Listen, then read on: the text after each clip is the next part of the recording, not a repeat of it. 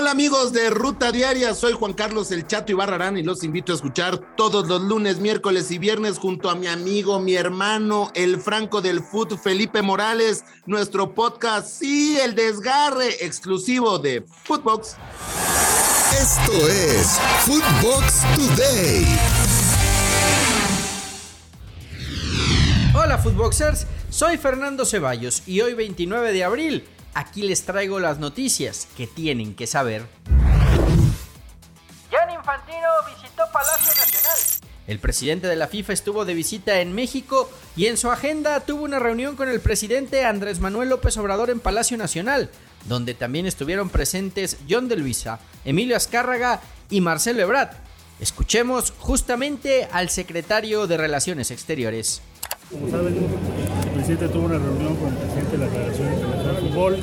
El objetivo principal de, esta conversación tiene que ver con el próximo Mundial 2026. México va a ser parte, como ustedes saben, igual que Estados Unidos y Canadá. Primera vez se hace una región, van a iniciar una serie de adecuaciones en estadios para estar listos para el 2026. Hay todo un plan de trabajo que estamos llevando a cabo.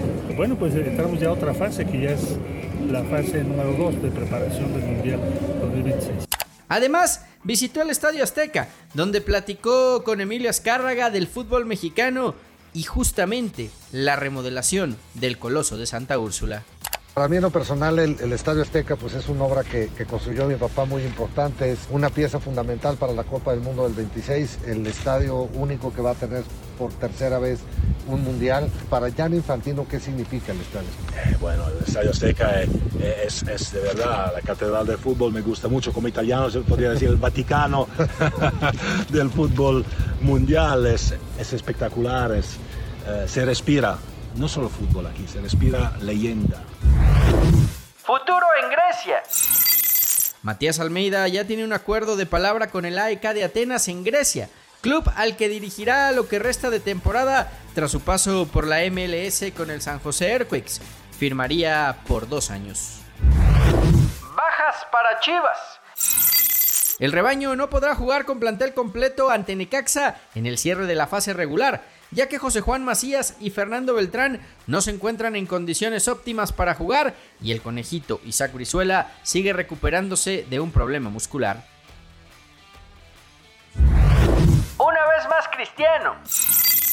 El delantero portugués anotó en el empate 1 a 1 entre el Manchester United y el Chelsea en la Premier League. Los Red Devils se alejan cada vez más de la posibilidad de jugar Champions la próxima temporada alemanes toman ventaja. En la ida de las semifinales de la Europa League, el Leipzig derrotó por la mínima al Rangers con gol del español Angelino. En la otra llave, el cuadro sensación del torneo, el Eintracht de Frankfurt, le pegó al West Ham United en el London Stadium. Por su parte, en la UEFA Conference League, Leicester y Roma empataron a un gol mientras que el Feyenoord derrotó en casa 3 por 2 al Olympique de Marseille. Las semifinales de vuelta se disputarán el próximo 5 de mayo. Ultimátum a los Blues. El Chelsea se encuentra en una situación límite y tiene solo un par de semanas para completar su venta si no quiere recibir sanciones, declaró para la BBC la secretaria de Estado británica Nadine Dorris. Jürgen Klopp para rato. El director técnico de Liverpool renovó su contrato con el conjunto inglés hasta 2026, dos años más de los que tenía firmado. El anuncio de renovación llega después de la victoria 2 por 0 frente al Villarreal en la ida de las semifinales de la Champions. HH está de regreso. Después de seis encuentros de baja por lesión con el Atlético de Madrid, todo indica que el mexicano regresará directo a la titularidad para el duelo ante el Athletic de Bilbao. Remodelación del Camp Nou a la vista. El Ayuntamiento de Barcelona ha concedido la licencia de obras para la reforma del Estadio Blaugrana. Se prevé que puedan iniciar el próximo mes de junio, una vez que finalice la temporada en curso. Para la temporada 2023-2024, los partidos del primer equipo se disputarían en el Estadio Olímpico de Mundrik. Esto fue Footbox Today.